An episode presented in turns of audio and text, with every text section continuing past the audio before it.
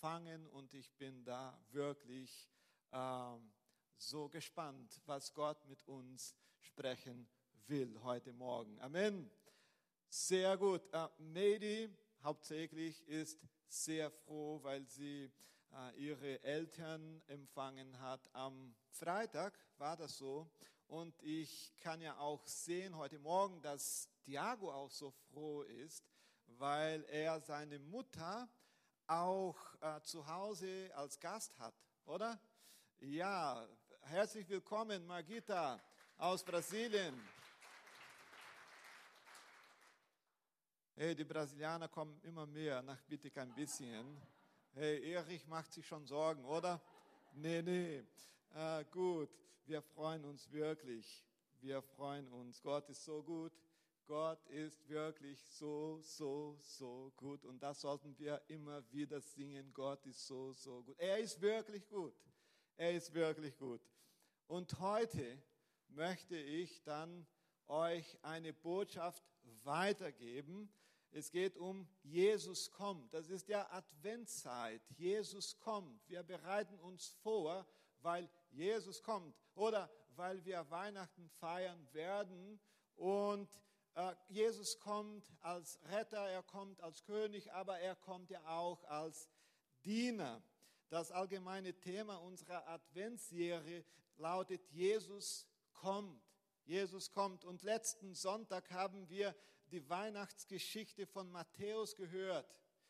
Jesus kommt zu uns. Gott wird Mensch. Er kommt als Retter. Er kommt als Erlöser. Er kommt als der verheißene König zu uns. Und heute, meine Lieben, werden wir die Geschichte hören, die uns der Evangelist Markus erzählt.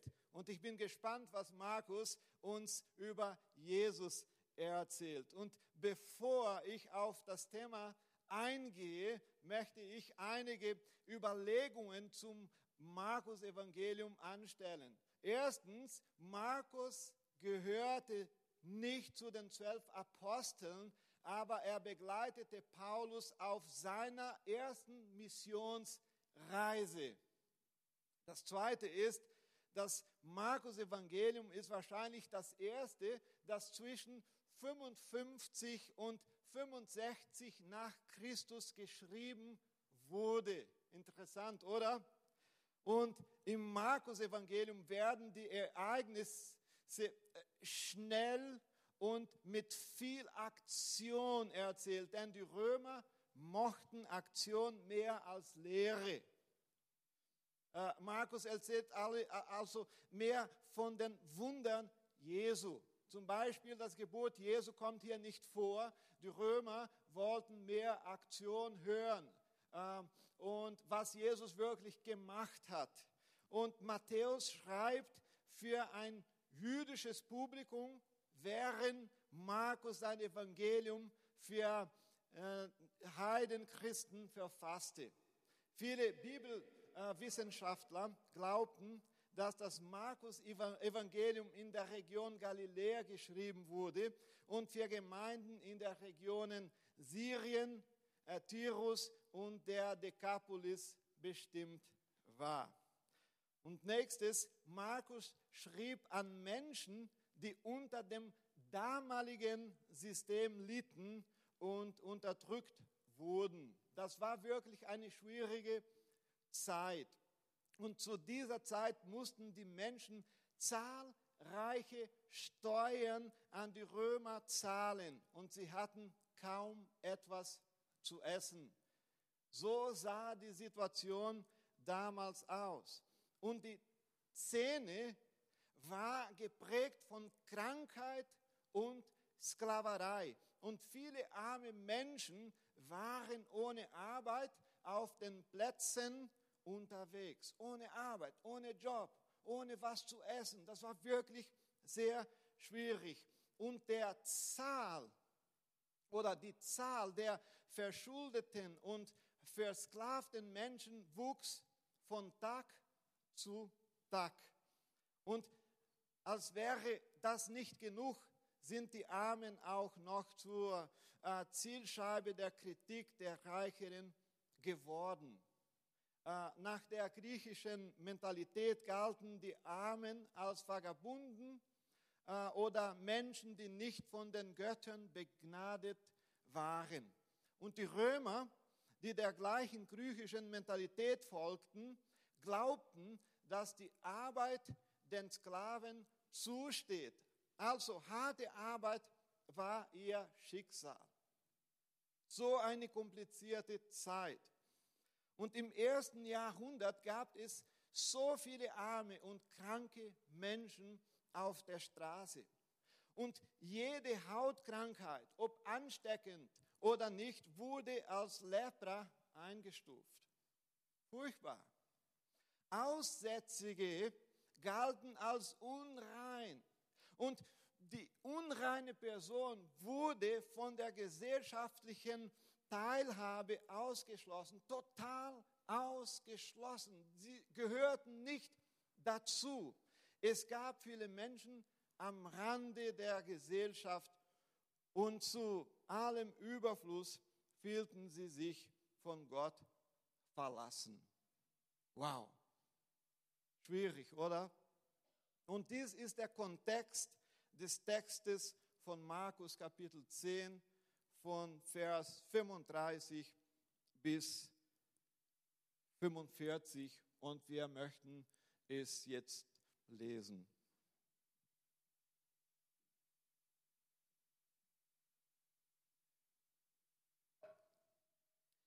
Da kamen Jakobus und Johannes, die Söhne des Zebedäus, auf ihn zu und sprachen ihn an. Lehrer, sagten sie, wir möchten dich um einen Gefallen bitten. Was soll ich für euch tun? fragte er. Wir möchten in deinem herrlichen Reich neben dir auf den Ehrenplätzen sitzen, sagten sie. Einer zu deiner Rechten und einer zu deiner Linken. Doch Jesus antwortete ihnen, ihr wisst nicht, um was ihr bittet. Könnt ihr den bitteren Kelch des Leidens trinken, den ich trinken werde? Könnt ihr mit der Taufe getauft werden, mit der ich getauft werden muss? Ja, sagten sie, das können wir. Und Jesus sagte, ihr werdet tatsächlich aus meinem Kelch trinken und mit meiner Taufe getauft werden. Doch ich kann nicht bestimmen, wer auf den Plätzen rechts und links neben mir sitzen wird. Gott hat diese Plätze denen vorbehalten, die er erwählt hat. Als die anderen zehn Jünger merkten, worum Jakobus und Johannes gebeten hatten, waren sie empört. Da rief Jesus sie zusammen und sagte, ihr habt erfahren, dass in dieser Welt die Könige Tyrannen sind und die Herrschenden die Menschen oft ungerecht behandeln. Bei euch sollte es anders sein. Wer euch anführen will, der soll euch dienen. Wer unter euch der Erste sein will, soll der Sklave aller sein. Selbst der Menschensohn ist nicht gekommen, um sich dienen zu lassen, sondern um anderen zu dienen und sein Leben als Lösegeld für viele Menschen hinzugeben. Amen. Und damit kommen wir zum ersten Punkt unserer Predigt. Jesus kommt in eine Welt, in der die Menschen leiden. Hey, das war die Zeit. Die Menschen haben wirklich damals viele Probleme. Und äh, damals nur 5% der Bevölkerung hatten damals eine, ein, ein würdiges Leben. 5% hatten wirklich ein gutes Leben. Und es gab Korruption in allen Schichten der Gesellschaft. Die Römer waren korrupt, die Juden waren korrupt. Das bedeutet, dass die Armen niemanden hatten, auf den sie zählen konnten. War das nicht furchtbar? Und nun kommt Jesus und spricht von einem anderen Reich, einem Reich der Liebe, ohne Unterdrückung und ohne Korruption. Das hat sich wahrscheinlich sehr gut angehört. Einen neuen Reich. Und da dachten die beiden Brüder Jakobus und Johannes, wenn wir in diesem von den Römern beherrschten Reich nur ausgebeutete Menschen sind, wer weiß, wer weiß, ob wir im Reich Jesu nicht berühmte, wichtige Menschen werden. Wir versuchen es. Wir fragen Jesus, ob wir da eine gute Stelle bei ihm bekommen. Hier ist das so schwierig, aber jetzt stellt Jesus uns eine andere Form Leben vor. Und die Frustration über die damalige Regierung war wirklich allgemein. Selbst Jesus bestätigt diese Wahrheit. Jesus sagte so, ihr habt erfahren, dass in dieser Welt die Könige Tyrannen sind und die Herrschenden die Menschen oft ungerecht behandeln. Jesus hat gesagt, hey, das ist wirklich schwierig, heutzutage hier leben, wirklich kompliziert. Und wenn, wenn wir zu uns heute schauen, müssen wir sagen, wir leben in einer Zeit, in der das Leiden nicht verschwunden ist. Haben wir heute noch Probleme? Ich denke schon. Ich habe mein ganzes Leben oder ja fast in einem sehr korrupten Land gelebt, Brasilien. Und mit dem neuen Präsidenten scheint sich diese Realität ein wenig zu ändern. Aber wir haben in Brasilien so viel Korruption erfahren, gesehen. Und das war wirklich furchtbar. Ich weiß nicht, ob es hier in Deutschland Korruption gibt. Und wenn ja, wie hoch der Grad der Korruption ist, ich weiß es nicht. Aber was ich weiß, ist, dass wir heute noch in einer Welt sind, wo Probleme normal sind. Und es gibt ja nicht nur Probleme, äh, die mit Politik zu tun haben. Es gibt auch Krankheiten. Wie viele Menschen kennst du, die an Krebs leiden? Ich kenne leider eine Menge Leute, die krank sind. Und Corona, das ist so eine schwierige Zeit. Vielleicht kannst du mit dieser Situation gelassen leben. Hey, wir kriegen es hin. Hey, gut, du machst es wirklich gut. Aber weißt du, wie viele Menschen sich wegen dieser Pandemie bereits das Leben genommen haben? So viele Menschen, sie sind nicht mehr klargekommen. Das Leiden war so zu groß. Wie viele Menschen starben an Corona? In Brasilien zum Beispiel, ich denke, die Zahl ist so um 500.000 Menschen, die an Corona gestorben sind. Das war furchtbar. Gott sei Dank hat Gott eingegriffen und die Lage steht besser heute. Mein Schwiegervater ist fast an Corona gestorben. 90 Prozent der Lunge befallen. Deshalb feiern wir heute, dass er da ist. Gott ist gut. Wisst ihr, wie viele Ehepaare sich in dieser Pandemie getrennt haben? Eine Menge. Das ist traurig. Wie viele Menschen befinden sich heute in einer tiefen Depression? Die Welt lebt unter einer gnadenlosen Ungerechtigkeit. Ist das so oder nicht? Guck mal nach Afrika, andere Länder, Südamerika und so weiter und so fort. Und die Politik trifft nicht immer die besten Entscheidungen. Ist das so oder nicht? Wissenschaftler geben uns nicht immer die besten Erklärungen für unsere aktuellen Probleme. Das ist nicht so einfach heute auf die Erde zu leben. Weißt du, bis wann, meine Lieben, wir diese Dinge sehen werden, bis zu dem Tag, an dem Gott alle Dinge wiederherstellt. Die Bibel spricht von einem neuen Himmel und einer neuen Erde. Jetzt kommen wir zu dem zweiten Punkt. Jesus kommt als der Sohn Gottes in der Welt oder in die Welt. Das Markus-Evangelium beginnt so. Das ist der Anfang des Evangeliums von Jesus Christus, dem Sohn Gottes.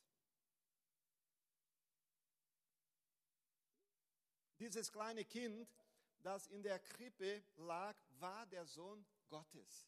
Amen. Und viele erkannten ihn als solchen. Josef und Maria erkannten ihn als den Sohn Gottes.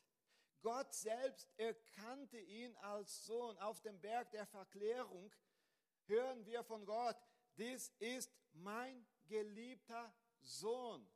Und in der Taufe von Jesus sagt Gott das Gleiche. Dies ist mein geliebter Sohn, an ihm habe ich große Freude. Der Sohn Gottes. Die Sterndeuter erkannten das Kind als König an. Die Hirten auf den Feldern erkannten ihn als Retter und Herrn. Später erkannten die Jünger ihn als den Messias. Da fragte Jesus, und für wen haltet ihr mich? Petrus antwortete, du bist der Christus. Der Sohn Gottes ist gekommen. Aber Jesus nennt sich selbst der Menschensohn. Das lesen wir auch. Markus Kapitel 10, Vers 45. Selbst der Menschensohn ist nicht gekommen, um sich dienen zu lassen, sondern um anderen zu dienen und sein Leben als Lösegeld für viele Menschen hinzugeben. Wow, Menschensohn. Was bedeutet dieser Titel? Was bedeutet Menschensohn? Der wahre Gott wurde wahrer Mensch, um die wichtigste Mission aller Zeiten zu erfüllen, den Menschen die Erlösung zu bringen. Gott musste Mensch werden, damit wir heute die Erlösung haben. Deshalb ist Gott gekommen. Der allmächtige Gott, der eines Tages die Völker richten wird, ist in die Welt der Sünder eingetreten, um sie zu retten. Als Mensch, als Kind ist er gekommen. Es ist sehr wahrscheinlich, meine Lieben, dass Paulus, wenn er über den zweiten Adam spricht, also Jesus Christus, äh, hat er den Menschensohn im Blick. Und er sagt so in 1. Korinther Kapitel 15, Verse 21 und 22, so wie der Tod durch einen Mensch, Adam, in die Welt kam, hat nun durch einen anderen Mensch, Christus, die Auferstehung von den Toten begonnen. Die Menschen sterben, weil alle mit Adam verwandt sind. Ebenso werden durch Christus alle lebendig gemacht und neues Leben empfangen. Hey, er ist Gott, der Mensch wurde. Der Menschensohn ist der fleischgewordene Gott. Amen. Und das ist die Weihnachtsgeschichte. Es ist die Geschichte von Gott, der gekommen ist, um unter uns zu leben. Und warum hört man heute nicht mehr diese Geschichte? Und dritter Punkt, Jesus kommt in die Welt, um zu dienen. Als Sohn Gottes nutzte Jesus seine Eigenschaften nicht, seine Macht, um zu unterdrücken, wie es äh, die damaligen Führer taten. Im Gegenteil, er nennt sich Menschensohn, um deutlich zu machen, dass er gekommen ist, in, um, um den Menschen zu dienen. Also er wollte, dass es klar wird, hey, ich bin nicht gekommen, um gedient zu werden, aber ich bin da, um euch zu dienen. Und die beiden Jünger wollten ein wenig mehr Macht haben. Hey, das ist so eine schwierige Welt und vielleicht bekommen wir ein bisschen mehr Macht. Und dann sagte Jesus, bei euch sollte es anders sein. Bei euch sollte es anders sein.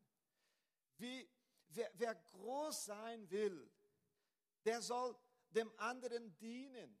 Und wer der Erste sein will, der soll sich allen anderen unterordnen. Das sagte Jesus. Jesus sagte, hey, äh, mit mir ist es etwas anders. Ich bin gekommen, um zu dienen. Und ihr solltet das Gleiche machen. Jesus sagt, wir sollten auch dienen, weil er ein Diener ist. Und dienen ist viel besser als bedient werden. Ist das so oder nicht? Wenn wir dienen können, dann sind wir froh. Dann sind wir gesegnet. Heute Morgen äh, sind wir so gut bedient vom Lobpreis, Predigt, Begrüßungsteam, äh, die Bestuhlung, die war schon heute Morgen optimal. Das ist so schön, wenn wir irgendwas machen können. Wir sind durch Dienen gesegnet. Und das meinte Jesus, hey, wenn ihr wirklich äh, Freude erfahren wollt, dann macht es so wie ich. Dient. Das ist das Beste, was wir machen könnt, können. Und Jesus hat uns diese Lektion dann weitergegeben. Jesus meinte so, die Freude ist im Dienst, die Freiheit ist im Dienst. Macht korrumpiert, ist das so oder nicht? Wenn jemand an der Macht kommt, was macht er dann? Er macht andere zu Diener. Er unterdrückt andere. Normalerweise ist das so. Ja, ich armer, ich muss ja so leiden und dann langsam komme ich an der Macht und dann was mache ich? Ich stelle andere unter, unter Druck. Und Jesus hat gesagt, hey, weißt, was besser ist? Ist dienen. Ich bin gekommen zu dienen. Und dann sagte Jesus, hey, ich habe hier eine Schüssel mit Wasser und ich habe hier ein Handtuch. Ich werde euch die Füße waschen. Und das hat er auch getan. Und die Jünger waren jetzt so überrascht. Wieso kannst du unsere Füße waschen? Ich bin gekommen, um die Menschen zu dienen. Hey, das ist die Lektion, die wir am Weihnachten lernen müssen. Als Gemeinde sind wir da, um zu dienen. So viele Leute, die heutzutage äh, ein Wort brauchen, die traurig sind und sie brauchen von uns ein Wort. Jesus meint es so, die Freude ist im Dienst. Der wahre Christ liebt es, anderen zu dienen, weil er dies von unserem Meister Jesus gelernt hat. Als Jesus heilte, predigte, lehrte, diente er die Menschheit. So ist das. So sollten wir Jesus kennenlernen. Jesus kam als Diener. Und was lernen wir davon? Wir wollen gedient werden. Ist das so oder nicht? Das ist ja auch schon gut. Das, das macht schon gut. Aber ich bin wirklich froh, wenn ich dienen darf. Weil ich es von Jesus gelernt habe. Hauptsächlich in so eine schwierige Zeit. So eine schwierige Pandemie. Als Gemeinde sind wir da, um Menschen zu dienen. Sagen, hey, komm mal her. Hey, komm, wir machen es weiter. Wir zusammen, wir schaffen es. Hey, das lernen wir von Christus. Aber Es kommt ja immer ein Aber. Er kam als leidender Diener. Er ist nicht nur gekommen, um zu dienen, er ist gekommen, um zu leiden. Hey, jetzt wird es schwierig, Pastor Markus. Bisher, okay, habe ich alles verstanden, aber leidender Diener, okay, Jesus sagte, ich bin gekommen, um anderen zu dienen und mein Leben, hey, mein Leben als Lösegeld für viele Menschen hinzugeben. Ich diene euch nicht nur mit meinen Händen, aber mit meinem Leben. Das ist Dienen. Das hat Jesus für uns getan. Jesus ist gekommen, um zu uns zu leiden, in unserer Stelle zu leiden, damit wir gerechtfertigt werden und die Errettung empfangen können, musste ein gerechter Mensch an unserer Stelle sterben. Und dieser Mensch war wer? Jesus Christus. Und Jesaja nennt Jesus den leidenden oder leidenden Diener. Und ich möchte zwei Verse lesen. Jesaja Kapitel 53, Verse 4 und 5. Dennoch er nahm unsere Krankheiten auf sich und trug unsere Schmerzen. Wer war das? Jesus, der für uns geleidet hat. Und wir dachten, er wäre von Gott geächtet, geschlagen und erniedrigt. Wer war das? Jesus. Doch wegen unserer Vergehen wurde er durchbohrt, wegen unserer Übertretungen zerschlagen. Das war der Diener, Jesus Christus. Er wurde gestraft, damit wir Frieden haben. Durch seine Wunden wurden wir geheilt. Dazu ist Jesus Christus gekommen. Und diese Geschichten von Weihnachten, die wir heute sehen, hey, das dient uns nicht weil die echte Geschichte ist diese, die wir hier gelesen haben. Jesus ist gekommen, um zu sterben. Aber davor hat er gelitten, hat er gedient, hat er uns gezeigt, wie man leben soll. Er kam, um viele Menschen von der Macht des Bösen zu befreien. Er sagt, ich gebe mein Leben für andere. Weißt du, wo ich hin sollte? Ich sollte in die Hölle gehen. Aber dann ist Jesus gekommen und hat sein Leben gegeben. Und weißt du, wohin ich marschiere?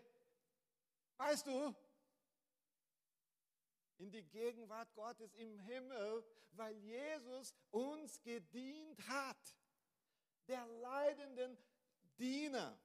Und dann kommt, was ich hier sehr, sehr interessant finde, das Lösegeld. Und da hat mir Stefan ein bisschen geholfen, das wirklich klar zu machen, was bedeutet das Lösegeld.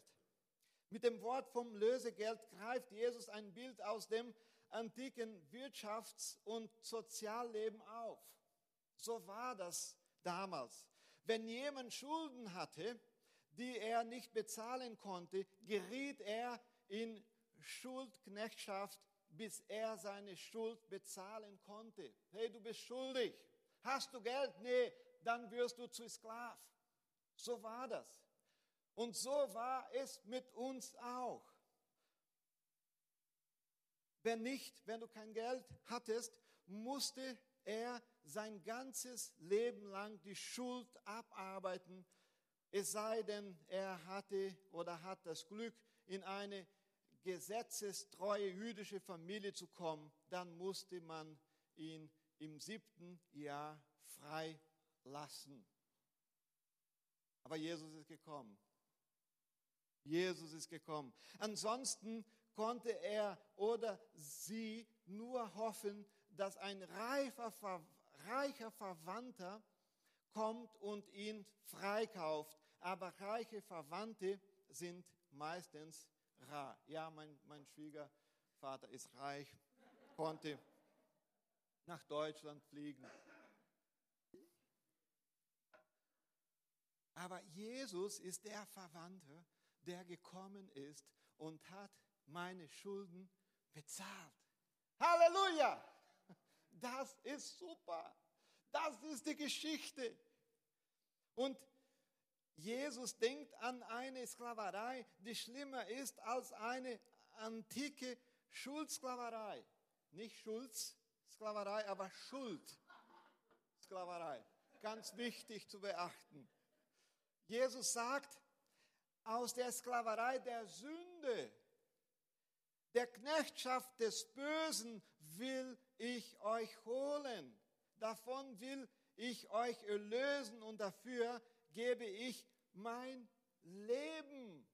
Hey, wir sind nicht mehr unter der Macht der Sünde, weil Jesus gekommen ist.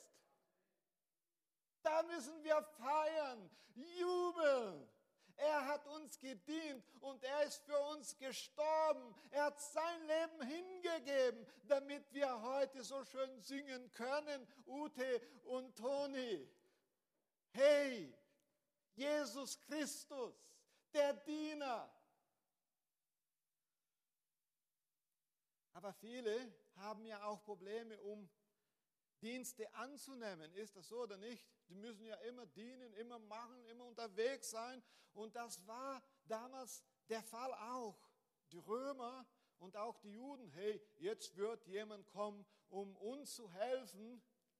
Heute machen wir es genauso. Wir sagen, hey, äh, das schaffe ich schon alleine. Hey, keine Sorge, alles gut. Hey, komm. Vieles kannst du alleine machen. Hey, kann nicht mehr näher kommen, Corona-Bedingungen. Hey, vieles können wir schon alleine tun, aber meine Lösung kann ich nicht kaufen. Ich komme nicht in den Himmel, weil ich predige, weil ich ein toller Christ bin, weil ich aus Brasilien gekommen bin oder was weiß ich. Jesus musste für mich am Kreuz sterben. Das ist Lösegeld. Er hat sein Leben dafür gegeben. Und heute können wir zusammen jubeln, singen.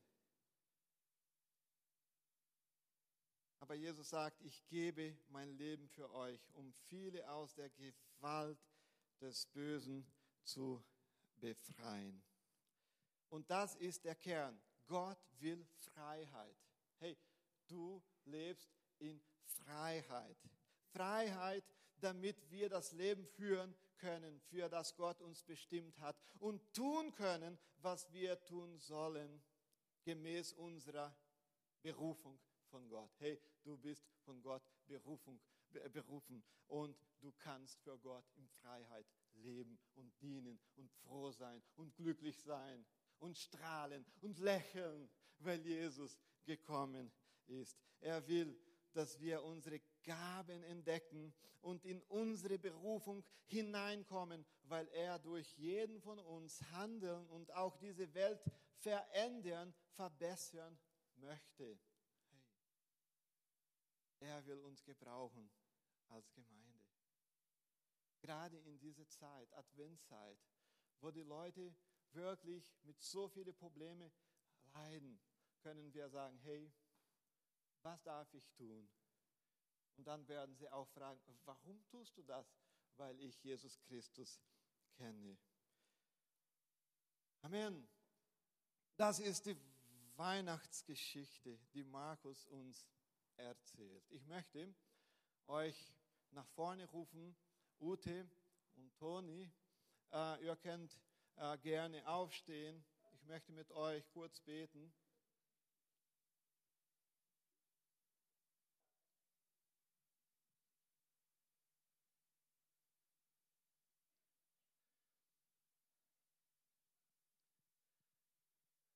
hey, Jesus, der wir kennen, er ist der König, Er ist der Sohn Gottes. Er ist der Menschensohn, der gekommen ist, um zu dienen. Er ist heute da. Er steht zur Verfügung, um uns zu segnen. Er hat sein Leben hingegeben.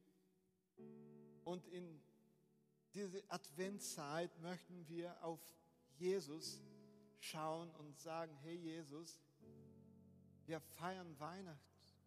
Weihnachten, weil, weil, weil du gekommen bist, weil, weil du unser, unser Retter bist, weil du geboren bist und weil du gestorben bist. Und heute Morgen, Herr, möchten wir danken, einfach danken, dass wir nicht verloren gehen, aber weil wir die Ewigkeit bekommen haben.